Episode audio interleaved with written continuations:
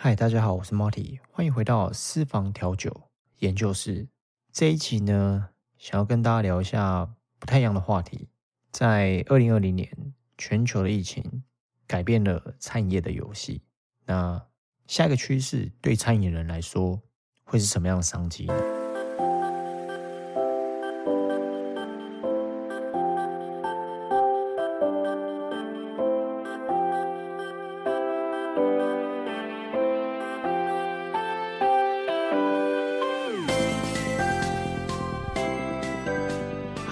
我是 Marty。如果你还没有听过我的频道，这个频道是专门分享餐饮业的文化、餐饮业的系统、调酒的技术以及调酒的技巧。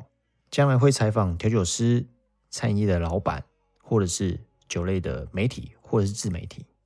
那今天呢，想要跟大家来聊聊一个不太一样的话题。这内容可能会稍微比较干一点，可能会稍微比较呃，会比较硬一点。一些比较硬的理论，其实我早就想要录制这样的一个内容，就是想要讲一些酒类的行业，然后会想要讲一些有关于餐饮业的一些文化。那为什么会想要这样的一个？为什么想到一个这样的主题？我八月份的时候有看到一个最近很夯的一个视频，因为我不太确定大家有没有在看老高啊。老高他就讲一些神学啊，一些玄秘，基本上是排名很前几名的 YouTuber。那他有一集他讲到一个 KFK 了，一个未来人。大家如果自己有兴趣，可以自己上网搜寻一下 KFK 未来人。他在这里面有提到了一些关于未来的一些趋势，但是他没有讲调酒跟餐饮，只是说，因为我对这样可能比较比较说一些比较神秘的东西，我是。我个人是比较好奇，因为自己本身很好奇的关系嘛，所以我就去过了一些资讯。但他在这里面讲了一些很多是一些比较心理学的一些，应该讲心灵学吧。他在里面有提到说，二零四二零四零年，他俗称的这个四零年代之后的消呃的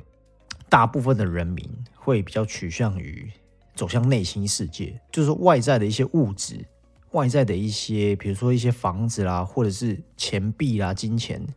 已经不是人类在追求的。因为在二零四零年会发生一件大事。那当然，这个频道是讲一些 餐饮跟调酒，但是我想说用这个来当成一个起头，因为我对这种玄学的东西一直都很好奇嘛。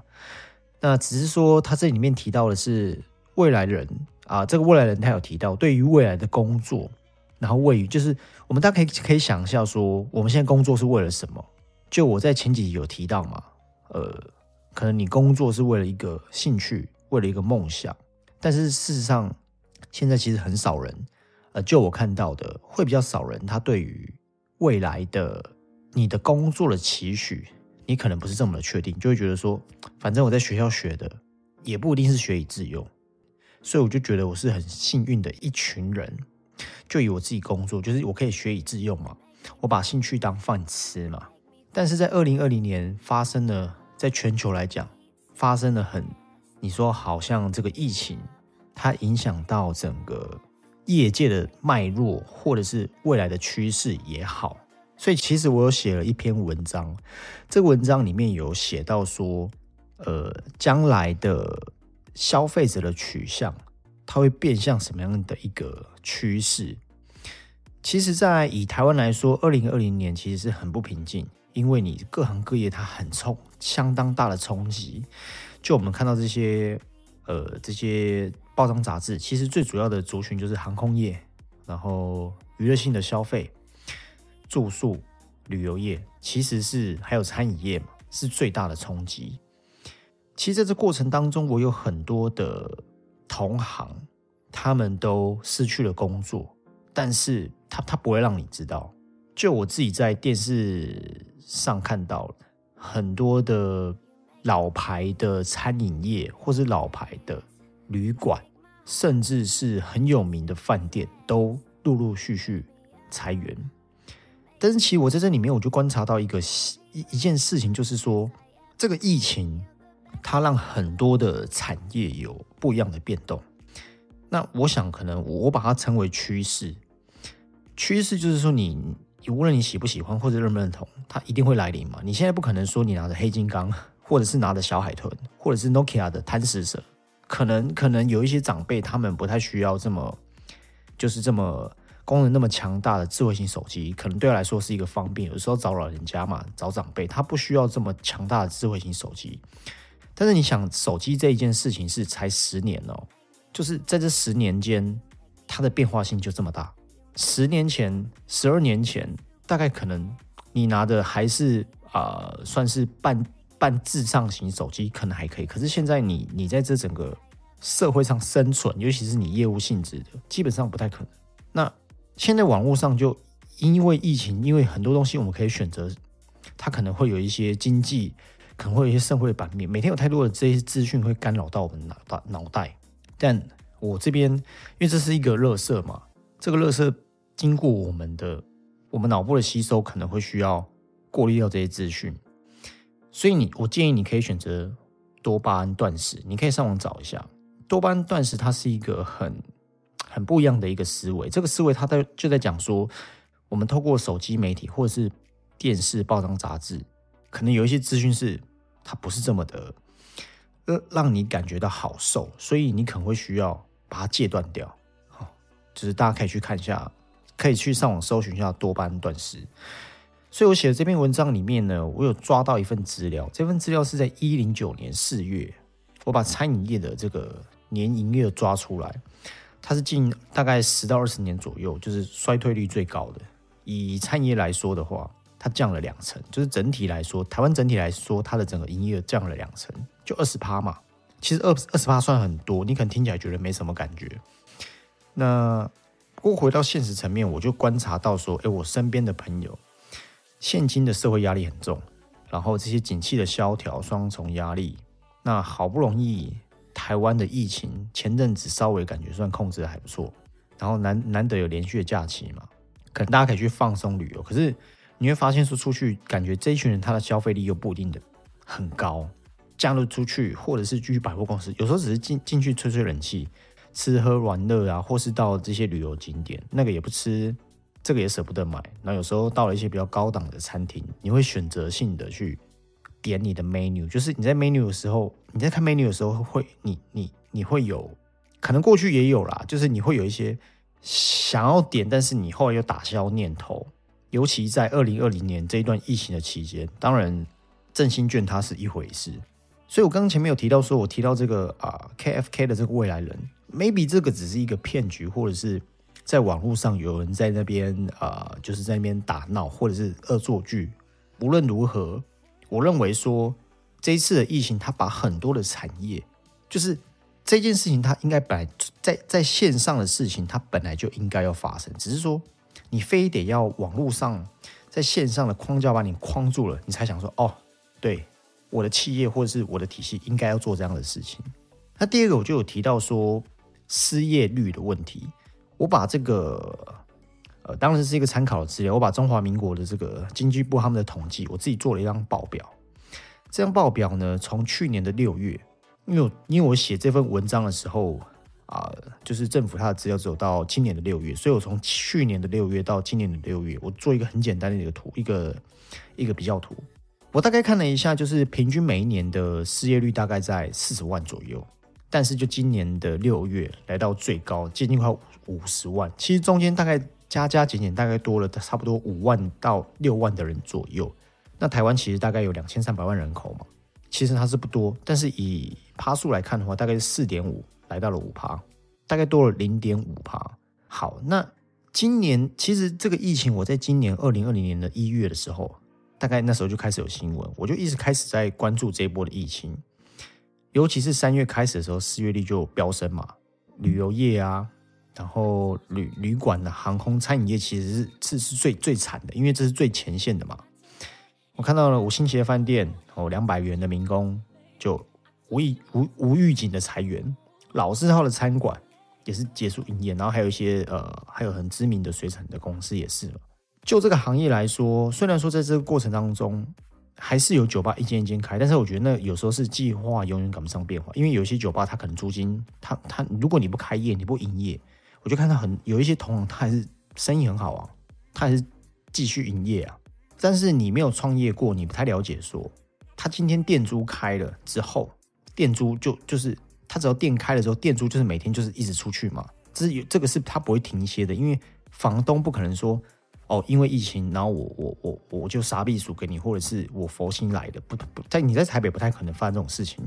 所以他只要开他他唯一的选择就是开店营运嘛。所以有时候这件事情并不是我们外表所看到的这么单纯。哎，其实呃店还是一间开一间一间开啊，但是一间间倒了，他不会让你知道啊，对不对？我自己观察到是这样，呃，算二零二零年，在上一年，在上一次。的年份应该就是二零零八年的金融海啸，它对全球来说是很重大的影响，尤其是餐饮业。那你看哦，我在录制这个节目的时候是八月二十，呃，八月二十四，就八月二十四之前，我所观察到国外的疫情，它还是一样不断的扩散。我讲几个例子，就我这个行业来说，全世界最有名在推动花式调酒这个酒吧叫 Run House，它是英国呃算蛮有名的一间酒吧兼夜店，然后它很。很推很极力的推崇花式调酒这样的一个比赛跟花式调酒师的一个舞台，他在上礼拜就宣布他歇业，而且这个歇业是不会再复业，代表说营运的亏损可能已经超乎想象了。或者是呃，三星米其林的主厨，呃，我们常看到地狱厨神嘛，高登嘛，他也是终止员工的合约，然后纽约的调酒师没有工作，他在公园里面卖调酒，这很这你在网上都查到这些资讯。还有曾经拿下这个世界五十最佳酒吧的第一名，这间酒吧在英国伦敦，叫做 Milk and Honey，也是歇业。所以照顾好自己，你才能照顾别人嘛。那你说你要踏入商场，你要踏入职场，你要当成一个创业家，其实大都是除了兴趣以外就是赚钱。我个人是觉得说，有一些人他可能觉得说要发扬一些企业的。价值企业的文化要改变世界，但是你要改变世界之前，你要先喂饱自己啊，对不对？我我我举一个例，比如说我们前去搭飞机，搭飞机空服员他要在起飞前都会有一段说明，那这个说明它大概内容就是说，呃，你的飞机的这个座舱啊的的哦要要挺直啊，然后安全带要系好啊，然后你脚前面不能放东西嘛，然后如果你压力的座舱。过高有落差的时候，它就是说，哎，上面会掉下来一个这个氧气面罩。那特别强调说，你先把自己的氧气罩先罩好，然后拉紧这个绳子。那如果你旁边有你的朋友或是有有有有你的孩童，就是先带好你自己，再帮他带。大家应该有印象，有一个大概像这一段，应该有坐过飞机嘛？那为什么帮助别人之前，你要先把自己的氧气罩带好，就是自己自己先喂饱，你才有资格去喂别人嘛？就从这次疫情里面，你就可以看到很多无论在餐饮业的创业家的老板或者是员工，台湾已经算很好。你在国外来讲话是很明显，这件事情就我自己都养不饱。我身为一个老板，我真的没有办法去协助跟照顾你。那所以像这样全球的疫情，基本上它已经改变了整个，它已经开始在慢慢改变整个餐饮业的形态。但其他行业我不是很了解，就我自己的观察。好，我们先来说一个，比如说外送平台，我做的这份资料呢，自己稍微做一些统整，我就看到说，我自己认为啊，就我个人的浅见，我觉得关键在这里，就是说，现在的科技、现在的趋势、现在的这些啊资讯的科技的产业，或者是电子商务，像我刚刚前面有提到说，啊，三个产业是最惨的，但是有几个产业它是它是逆势成长，第一个大家都知道，就网际网络或是电商。那电商其他就包含外送平台嘛，所以我认为说，如果把两个产业跟未来的呃线上也好，电子商务的产业结合，我认为它可能会有不一样的火花。像我自己所知道，就是我们自己玩这些西方国家社会的一些资讯，大概三到五年，就是说他们那边流行的假设性音乐好了，或是流行的趋势，哎，一些调酒呃，比如说早期的这个呃这个分子调酒，或者是。啊，draft cocktail 啊，或者是氮气咖啡，诸如此类的，大概两到三啊，大概三到五年，有些是两到三年才开始流行。但是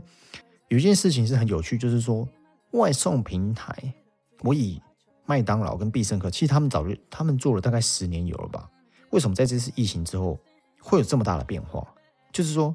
我们在家里也可以吃到，除了这种热量高或是美式食物以外，我可以吃到金丰的卤肉饭。鼎泰丰的小笼包，以前是没办法的，而且当时要在做这件事情，要其实是有很多专家反对，觉得说台湾这一块它不太适合做外送平台，它起不来。但是数据告诉我们的却不是这样，在一零在去年呢，我就讲，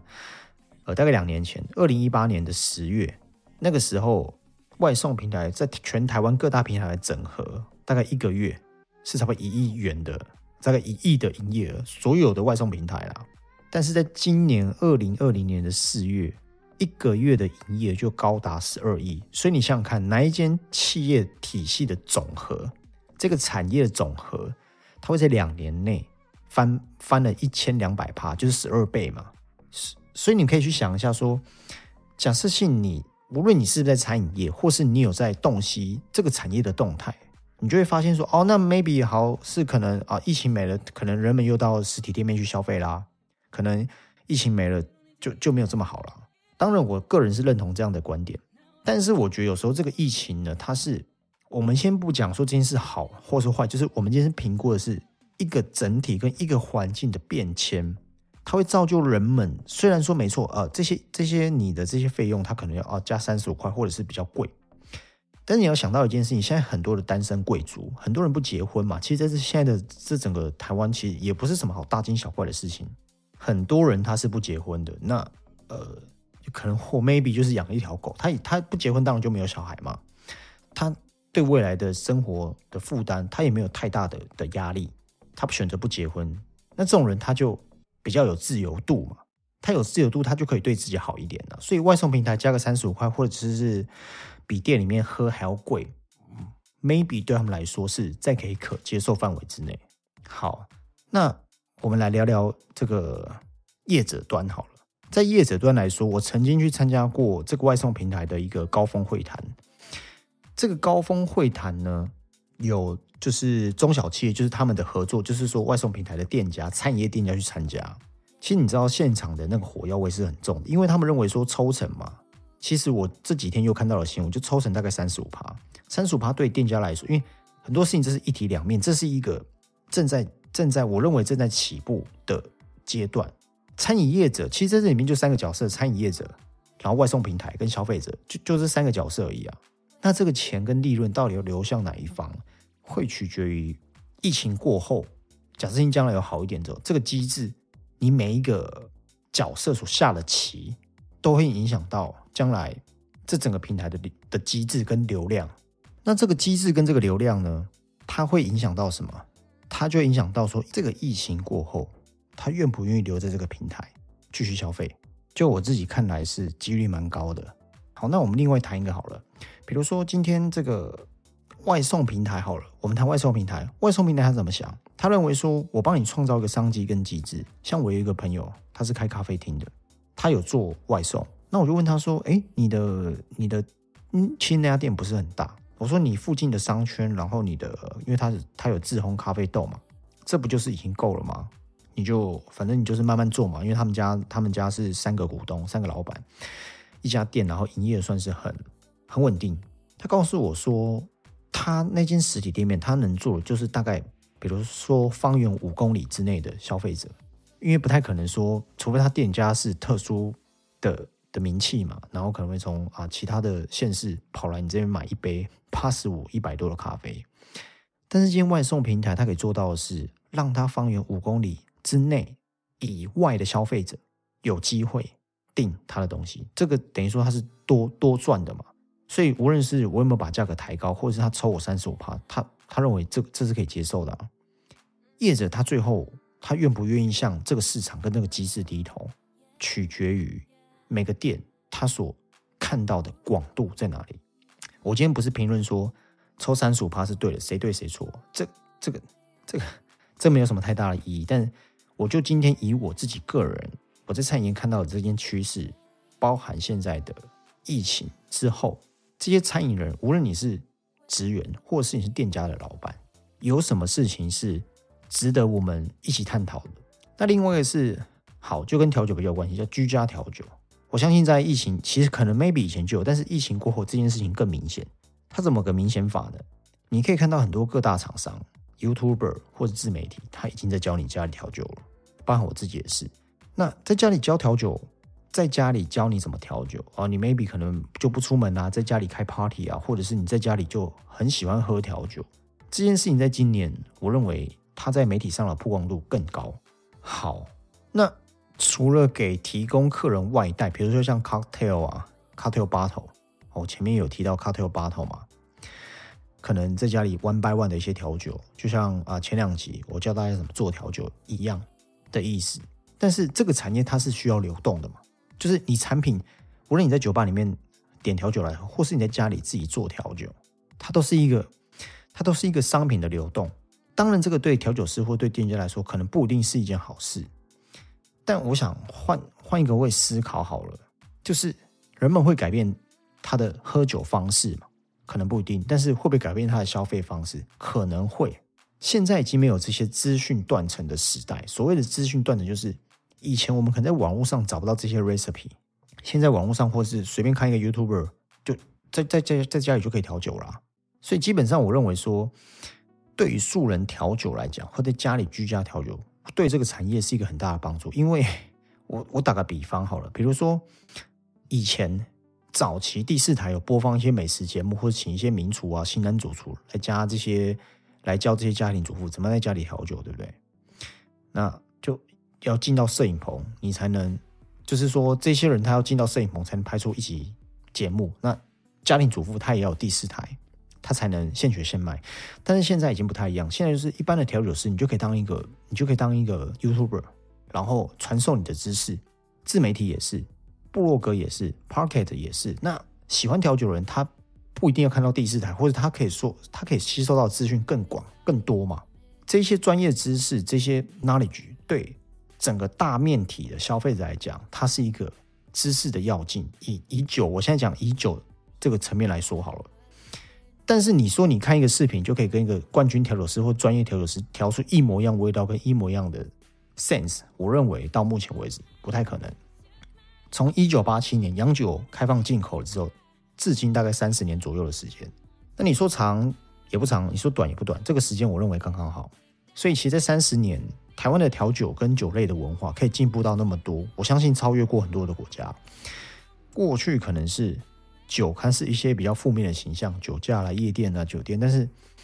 新闻都报道负面的。但这几年来，很多的酒商他在行销方面下了很多功夫，他请网红接业配啦，或者做一些公益啊，或者帮助一些弱势的团体、一些基金会。那当然还有团体他举办了调酒师的运动会，这都是一个我认为这都是一个往往在更更更正面、更更光明的一个地方走，它让这个产业更不。让消费者更不一样的一个思维，那消费者他慢慢接受这样的产品，无论他在家里做调酒，或是他更懂酒类的文化，将来这个这块饼有没有可能越来越大？有可能嘛？所以对我来讲，就是说，消费者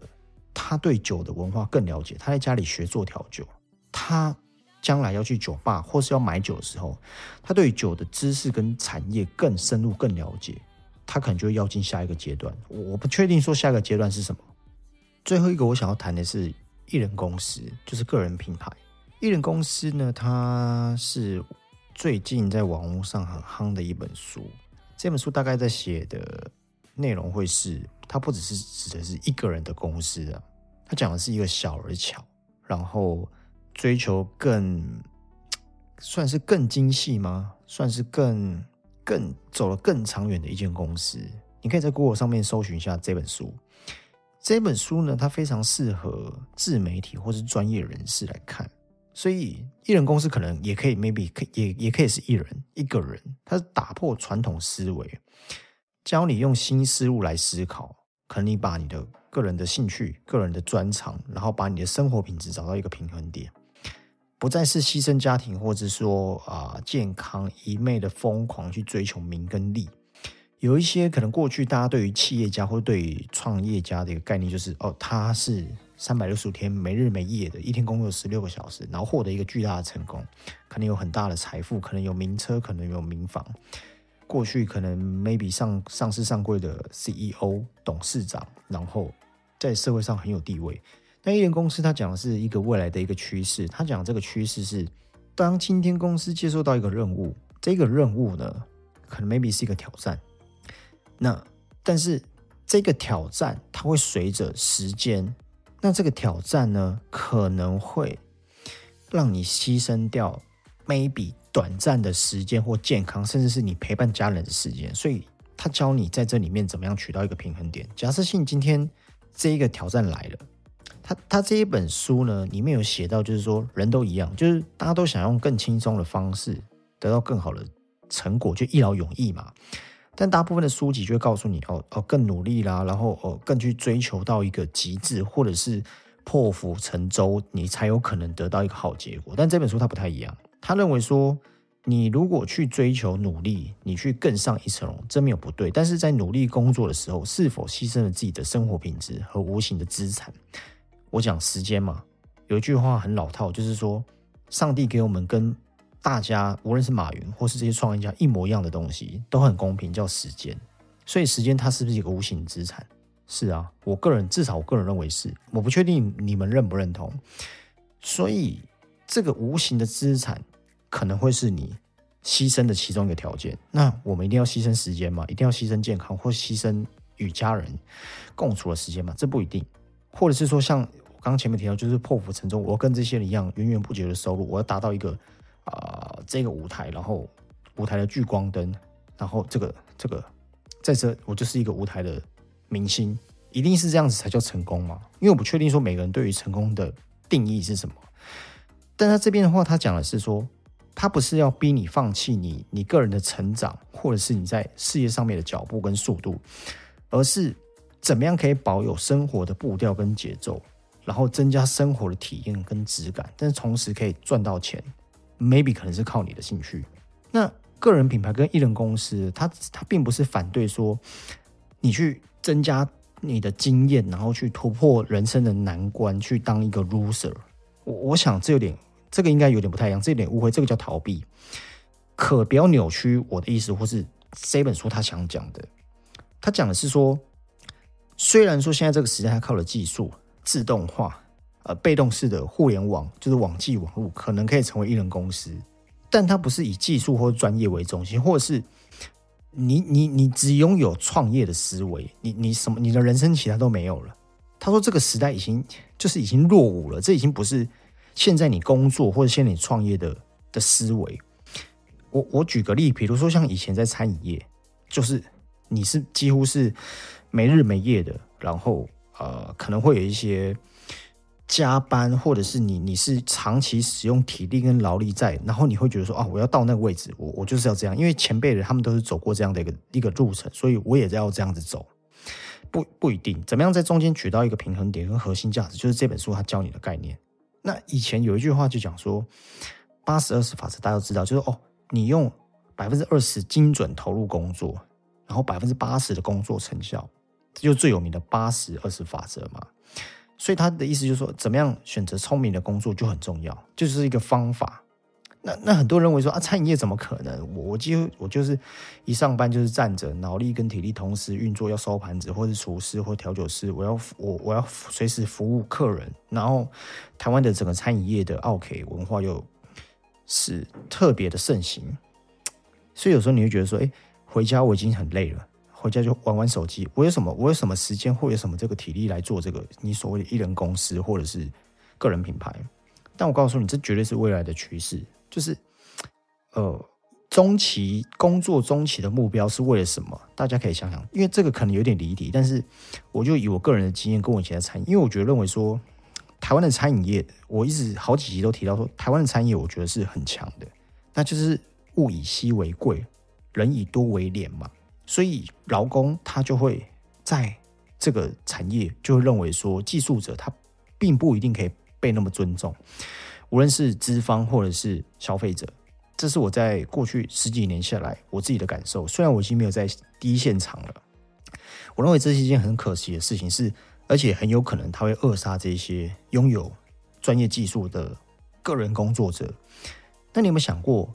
假设性你有专长，你在这个产业有一定的呃一定的资历、一定的经验，你为什么做艺人公司？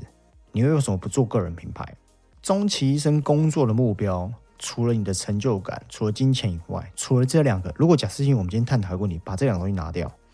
你是不是要问问看你自己？你现在做的这个这份工作，厨师或技术者都好，那我们把钱跟成就感拿掉，还有什么是你想要追求的？就是这个第三个重要是什么？会让你想要在这个产业，或者是会让你想要在这个技术层面可以更往前？还有什么原因？如果有这个原因，你就当然你还要有一些，因为我不确定。你的专业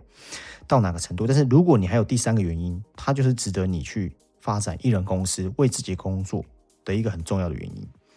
将来人他们，因为人是追求想要自由嘛，你有专业，当你可能会需要系统，然后建立你的个人品牌，叫知识变现嘛。知识就是把你脑袋里面的东西卖给你的客户。如果你我先讲说，如果你有专业的话，那为什么不做这件事情呢？随着时代的演变。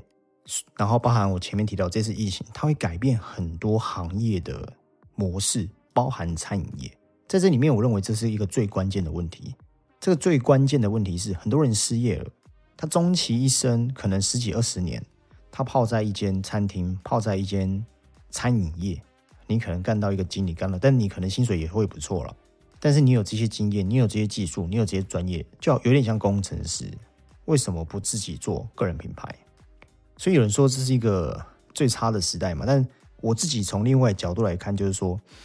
这是一个最好的时机，因为过去他们有这些捷运嘛，方便的交通，然后这些智慧型手机数位化的时代，没有这些先进的技术系统，然后可能没有这些资源，包含 YouTuber。那我们那个年代，我们在学调酒是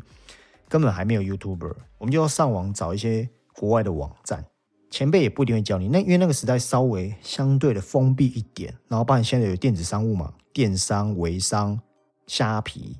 淘宝这些 FB、IG，你想要什么资讯，基本上现在这个年代资讯断层的机会真的很少，